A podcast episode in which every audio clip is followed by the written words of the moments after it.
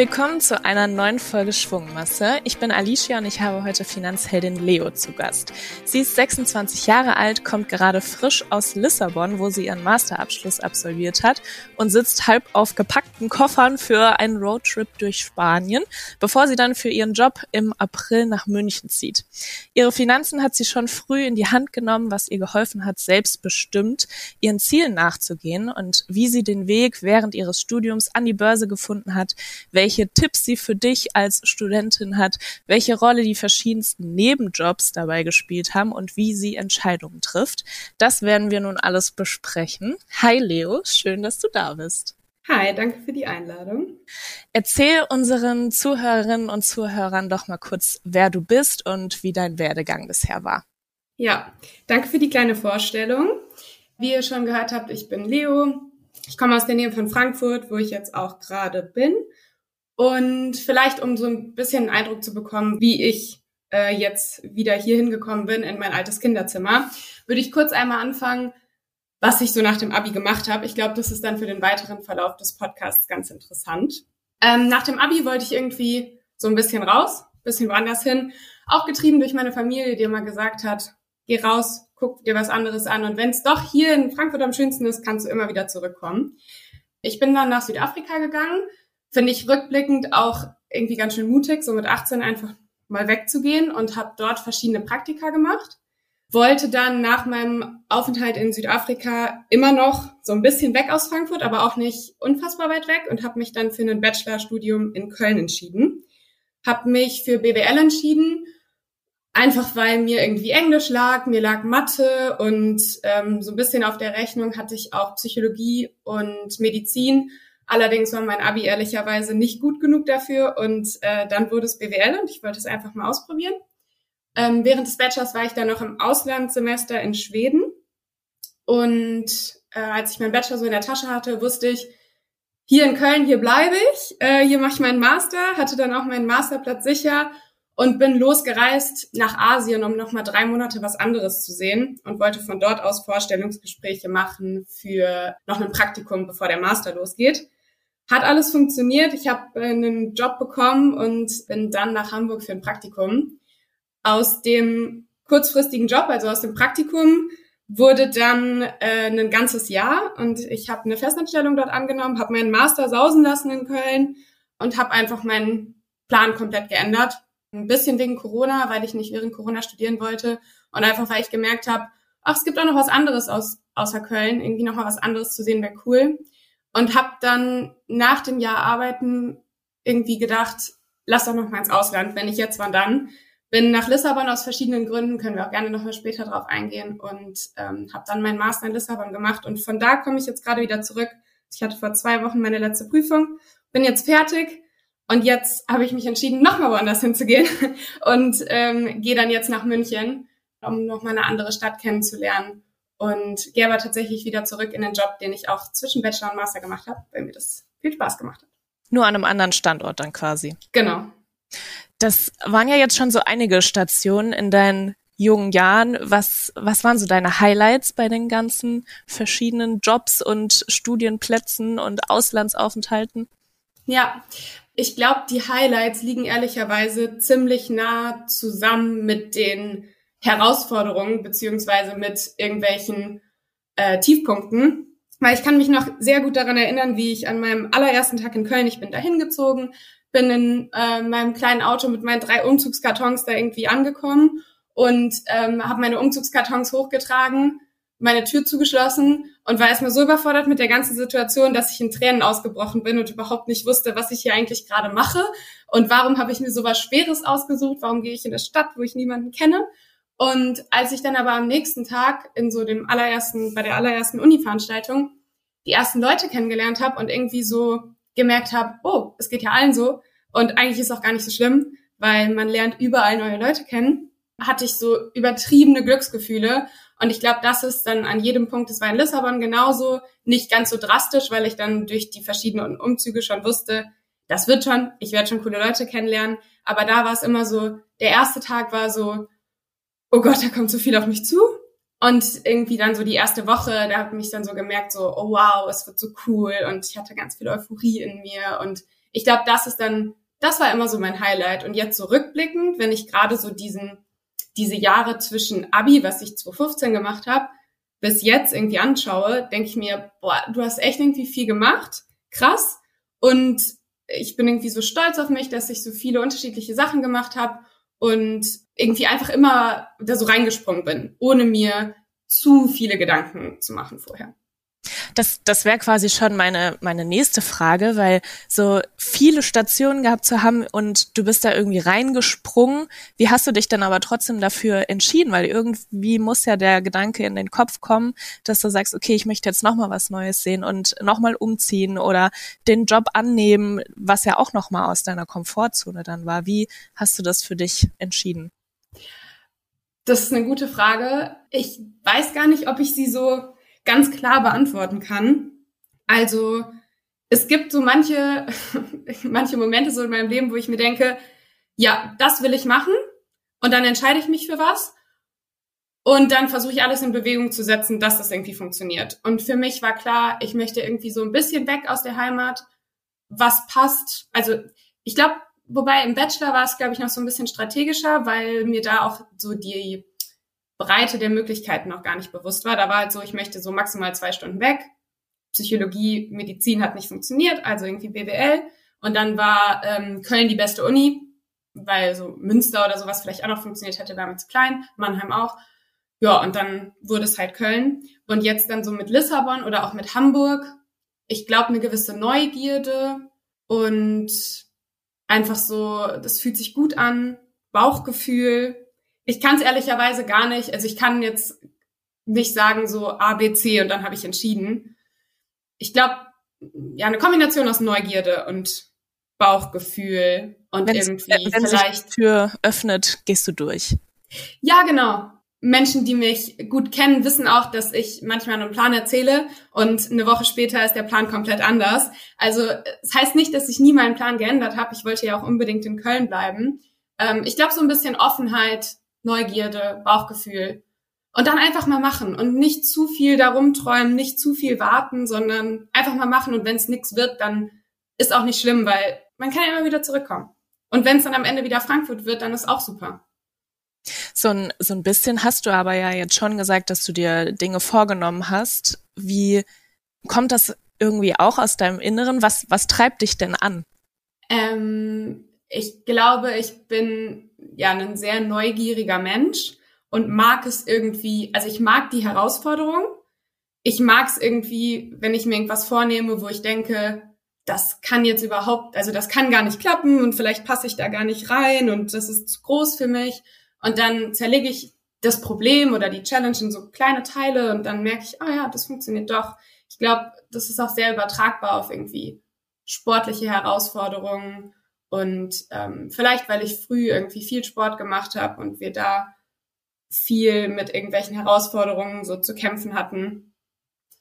Ja, ich glaube, Neugierde, also an einem Punkt zu stehen und irgendwie immer wieder das Gleiche zu machen, viel repetitiv, langweilt mich, glaube ich, schnell. Und ich empfinde halt nie irgendwie Langeweile, weil ich mir immer wieder was Neues vornehme. Und vielleicht um nicht in eine Langeweile zu kommen. Mache ich einfach immer mehr, immer mehr, immer mehr. Jetzt hast du ja auch schon erzählt, dass du auch schon viel im Ausland warst, ob das jetzt irgendwie bei deinem Auslandssemester war oder in Südafrika oder jetzt mit Lissabon, zwischendrin nochmal Asien.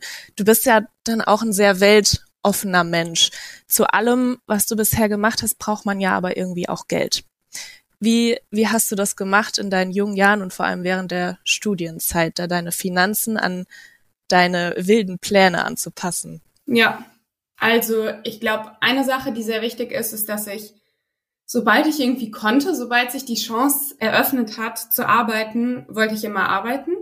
Und da wirklich von, ich habe Promotion gemacht, war mal Hostess, habe mal in einem Einkaufszentrum Geschenke eingepackt, bis es dann irgendwann zu Jobs ging, die irgendwie näher an meinem Studium waren. Ich habe gebabysittet, ich habe irgendwie immer ich wollte, ich wollte immer Geld verdienen, um mir Sachen leisten zu können. Sei es Urlaube, sei es irgendwelche materiellen Sachen. Ähm, nichtsdestotrotz, also die Reise damals nach Südafrika hätte ich nicht selber finanzieren können. Das äh, muss ich ganz ehrlich so sagen. Und ähm, das war dann so Geschenk von meinen Eltern für mein Abi.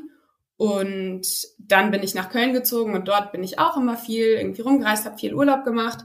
Ähm, einfach weil ich bin da angekommen und ich wusste, ich brauche einen Job. Bin dann in meiner äh, in meinem Stadtteil in Köln so rumgelaufen und habe bei einem Frozen Joghurt Laden gesehen, wir suchen Mitarbeiter. Bin da reingelaufen und meinte so, hi, ich habe zwar noch nie irgendwie so im Gastronomiebereich äh, groß gearbeitet, außer mal Barkeeperin zu sein, aber ich habe da irgendwie Lust drauf. Wie sieht es denn aus? Ja, und dann hatte ich halt eine Woche später den Job. Und wenn man dann natürlich irgendwie 15 Stunden oder so neben dem Studium arbeitet, kann man sich mehr finanzieren oder kann man sich mehr erlauben, als wenn man das nicht macht. Und das hat mir schon immer eine ziemliche Sicherheit gegeben und hat mir halt Wege eröffnet.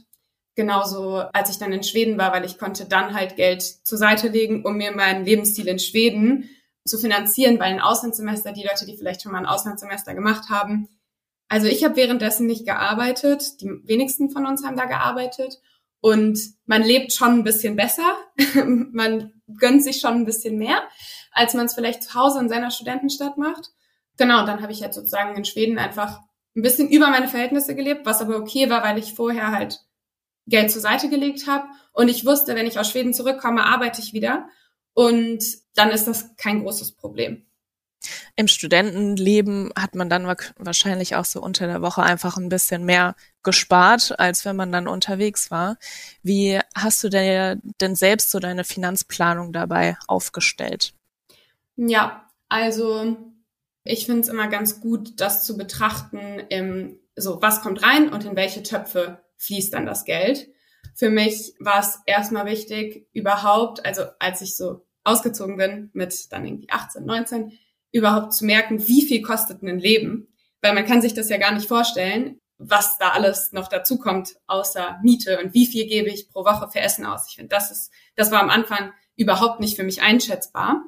Und dann habe ich halt tatsächlich, ich habe sogar noch meine, beim Umzugskisten hier ausräumen, habe ich sogar noch so alte ähm, Zettel gefunden, wo ich mir aufgeschrieben habe, was ich so ausgegeben habe. Dann habe ich halt erstmal geguckt, wie viel gebe ich aus, was sind meine Fixkosten, um dann so zu merken, wie viel Geld habe ich nach den Fixkosten, sei es Miete, sei es irgendwie Versicherungen und so, wie viel habe ich noch übrig?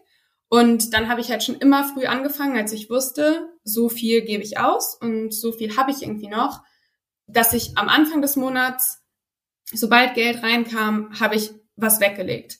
Und das hat mir sehr viel Freiheit gegeben, weil dann wusste ich, aha, ich habe jetzt irgendwie noch Betrag X für den ganzen Monat übrig. Das ist in der Woche ungefähr so viel. Ja, okay, wenn ich halt, sag ich mal, sparsam unter der Woche lebe, kann ich am Wochenende easy irgendwie essen gehen und mir noch ein, zwei Cocktails leisten. Und das Geld habe ich dann auch, also das Geld, was ich dann sozusagen noch frei zur Verfügung hatte, das habe ich dann auch gerne ausgegeben.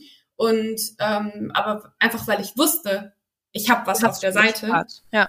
Genau, und ähm, als ich dann genug sozusagen auf der Seite hatte, um so eine Sicherheit zu haben, sei es mal ganz klassisches Beispiel, die Waschmaschine geht kaputt, dann, ähm, auch weil ich dann so durch meinen ersten Job, der näher an meinem Studium war, in der Finanzbranche, weil ich damit so ein bisschen mehr in Verbindung, also ich bin da so ein bisschen reingerutscht in dieses ganze Börsenthema.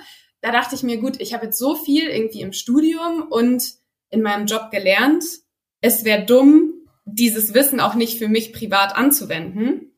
Und so bin ich dann so ein bisschen ins Anlegen reingekommen. Und äh, da kommen wir bestimmt auch noch mal ähm, so ein bisschen spezieller drauf. Aber das war erst ein Thema für mich, was angegangen werden konnte, als ich so eine Sicherheit hatte. Ich habe genug zur Seite und ich kann mir irgendwie noch ein bisschen mehr leisten. Also dein Notgroschen erstmal genau. aufgebaut und alles, was darüber hinaus ging, hast du dann für deine kurzfristigen Ziele, wie jetzt wahrscheinlich auch mal so ein Urlaub, verwendet. Hast du dir dann auch finanzielle Ziele gesetzt? Ähm, also finanzielle Ziele im Sinne von, ich möchte x Euro sparen im Jahr, das tatsächlich nicht. Für mich war immer das größte Ziel oder ist es auch immer noch, dass Geld mich nicht stresst und das ist natürlich ein unfassbares Privileg, wenn man sagen kann, man hat seine Finanzen so unter Kontrolle, dass man nicht irgendwie Geld rumschieben muss, um Rechnungen zu bezahlen etc. Ich wollte einfach mir, also ich wollte keinen Stress mit Geld haben und ich wollte mir Sachen mit gutem Gewissen leisten. Und das sind vielleicht Sachen, die für manche Leute nicht nachvollziehbar sind, aber ich gebe dann halt gerne viel Geld für irgendeine teure Sportuhr oder so aus, die man nicht als Student braucht, aber ich weiß, dass ich es mir mit gutem Gewissen leisten kann. Und das ist so mein höchstes Ziel und das war schon damals so und das ist auch immer noch so, weil Geld ausgeben macht ja auch Spaß, aber mir macht es halt nur Spaß, wenn ich auch weiß, dass ich das Geld habe und nicht irgendwas auf Pump kaufe, nur damit ich einen coolen, riesigen Fernseher habe. Ja, absolut. Du hast jetzt ja schon über deine Ziele und überhaupt, wie du so ein bisschen an das Thema Börse rangekommen bist, erzählt. Kam das also einerseits durchs Studium, andererseits dann durch deine Werkstudentenstelle und dann dachtest du, du musst es für dich privat nutzen. Wie, wie kam da quasi dann das Vorgehen oder hast du dann gemerkt, du musst auch privat vorsorgen? Wie, wie kam da deine, wie waren deine Gedankengänge? Ich würde sagen, das war ein Zusammenspiel von vielen Sachen. Also einmal auf jeden Fall das Studium, dass ich so ein bisschen so ein betriebswirtschaftliches Grundwissen so erlangt habe und so ein bisschen mehr Zahlenverständnis. Und auf der anderen Seite auch auf jeden Fall der Job, weil ich damit dann halt immer mehr in Berührung kam. Allerdings würde ich nicht sagen, dass eins von den beiden Sachen auch irgendwie ausschlaggebend ist dann für eine Finanzplanung. Also das braucht man auf jeden Fall nicht. Allerdings hat es mir halt so ein bisschen geholfen, da einen Anfang zu finden. Und ich habe das Gefühl, dass gerade so in den letzten Jahren dass das Bewusstsein, dass man privat vorsorgen muss, das Bewusstsein, dass man, dass irgendwie Börse nicht nur irgendwie zocken und ganz viel Geld verspielen ist. Dass dieses Bewusstsein kam immer mehr so auf, bestimmt auch getrieben durch Instagram, bestimmt auch getrieben äh, durch ähm, solche Initiativen wie Finanzheldinnen. Und das war irgendwann war es so präsent in meinem Leben. Ich glaube auch, weil ich dem halt Raum gegeben habe, weil ich so ein bisschen empfänglich dafür war, dass ich mir so dachte, okay, jetzt muss ich irgendwie anfangen. Und dann habe ich angefangen, mehr zu lesen. Ich habe angefangen, irgendwie rechts und links zu gucken, mit manchen Leuten darüber zu reden, aber habe da auch schon gemerkt, es haben trotzdem Leute, auch in unserem Alter, Hemmungen über Geld zu reden, was ich vielleicht ein bisschen nachvollziehen kann, aber was äh, den Prozess jetzt nicht erleichtert hat. Ähm, aber für mich war immer klar, auch beim Thema Finanzanlage, ich möchte damit keinen Stress haben. Ich möchte nicht genau wissen, wie da mein Depot sich entwickelt hat. Ich möchte da nicht wöchentlich reingucken.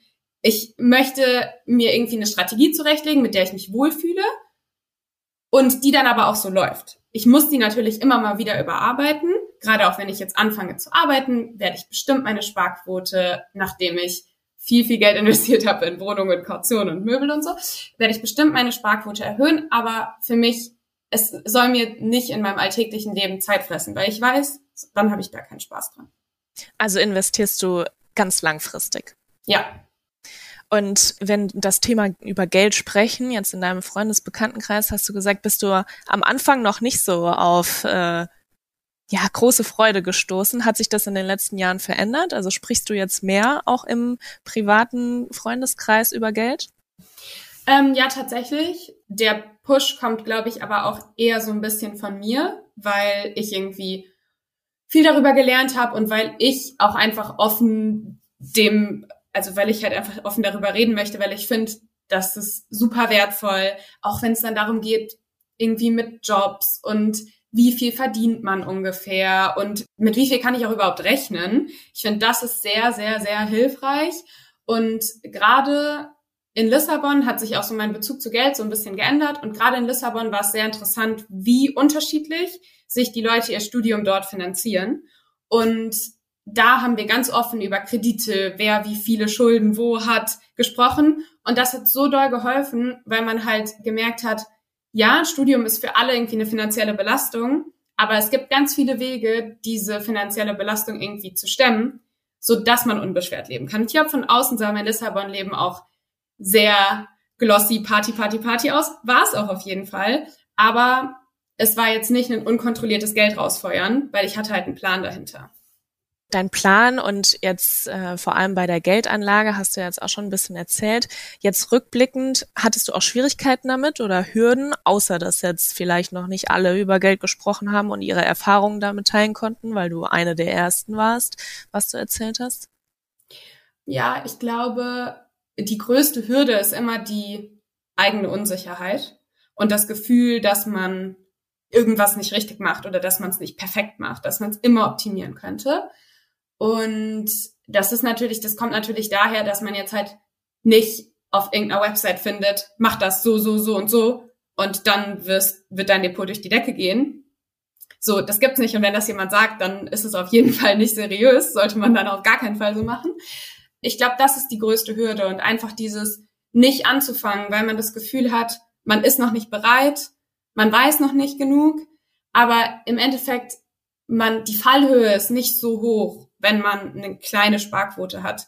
Aber das, ähm, also so die Downside ist nicht, ist nicht so krass, aber die Upside ist halt super lehrreich, weil man so merkt, aha, fühle ich mich mit meiner Strategie wohl? Ist es okay? Lese ich jetzt irgendwie viel mehr die News und bin unruhig? Sollte ich vielleicht was ändern? Und es ist immer besser, mit irgendwas vielleicht Unperfektem anzufangen, als gar nicht anzufangen. Ähm, deswegen, wenn überhaupt die eigene Unsicherheit und ähm, so ein bisschen dann Antriebslosigkeit oder ja, so, dass man es halt nicht macht. Aber irgendwann habe ich es mir vorgenommen, habe es gemacht, dann war ich auch super glücklich, als ich meinen Sparplan aufgesetzt hatte. Ja. Und seitdem läuft's ja auch. Aber das ist auch was, was, worüber wir ja ganz viel sprechen, dass man auf jeden Fall erstmal mit kleinen Schritten startet und auch ja. erstmal das Gefühl ja auch für die Börse bekommen muss und sich seine Zahlen im Depot anschaut, guckt, was macht das mit mir und sich dann Schritt für Schritt weiter rantastet, sich selbst mehr zutraut ja. und dann ja auch einfach äh, mutiger werden kann und seine Sparquoten erhöht oder vielleicht auch nochmal einen neuen ETF oder ein anderes Produkt mit aufnimmt und sich so ja dann finanziell auch weiterentwickelt. Ja, auf jeden Fall. Und dann hat man ja auch was, dann hat man eine Ausgangslage, womit man dann vielleicht, worüber man dann auch mit anderen Leuten reden kann. Weil man hat so ein bisschen was erfahren, man hat so ein bisschen was selber äh, erlebt und dann macht es alles, alles leichter. Ja, auf jeden Fall. Jetzt noch mal kurz zu, zu Lissabon und dass du erfahren hast, wie, wie unterschiedlich die Herangehensweise bei der Finanzierung eines Studiums ist. Wir bekommen auch oft das Feedback in der Community, dass es als Student oder Studentin ja schon sehr schwer ist, entweder sogar privat schon fürs Alter vorzusorgen oder überhaupt kleine Beträge zu sparen. Jetzt hast du das ja auch schon ganz früh gemacht. Was ist dein Spartipp oder wie hast du quasi immer bisschen was zur Seite legen können? Mm, es ist auf jeden Fall während des Studiums schwer. Gerade jetzt in so einer Situation, Energiekosten sind krass gestiegen, man muss irgendwie gucken, wie man über die Runden kommt. Ich hätte es immer präferiert oder hab's immer präferiert, lieber zwei Stunden die Woche mehr zu arbeiten und dann irgendwie was zur Seite legen zu können, als gerade so mit Null rauszugehen. Ist vielleicht aber auch eine bisschen privilegierte Situation. Ich hatte auch Unterstützung von meinen Eltern.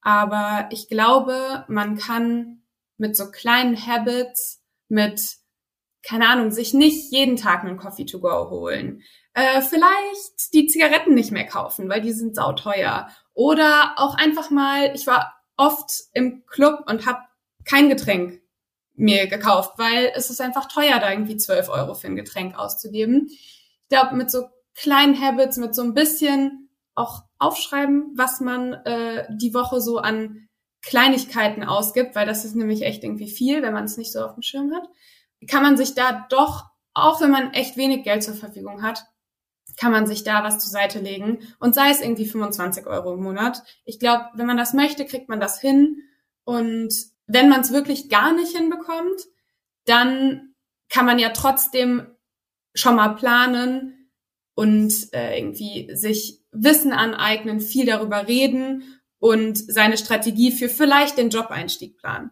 Weil nur weil man das Geld gerade jetzt nicht hat, wenn man es wirklich, wirklich einfach nicht hinbekommt, heißt es ja nicht, dass man nicht schon mal so ein bisschen Wissen sich aneignen kann, weil sonst, wenn man in den Job startet, wird es auch wieder zur Seite geschoben, weil neuer Job, vielleicht neuer Start und so. Und dann fängt man erst zwei Jahre später an und dann verliert man wirklich viel Zeit. Also Haushaltsbuch hat dir geholfen, Budgettöpfe ja. hast du ja am Anfang schon erzählt, dein Sicherheitsbedürfnis ja irgendwo auch, ne? Auf also.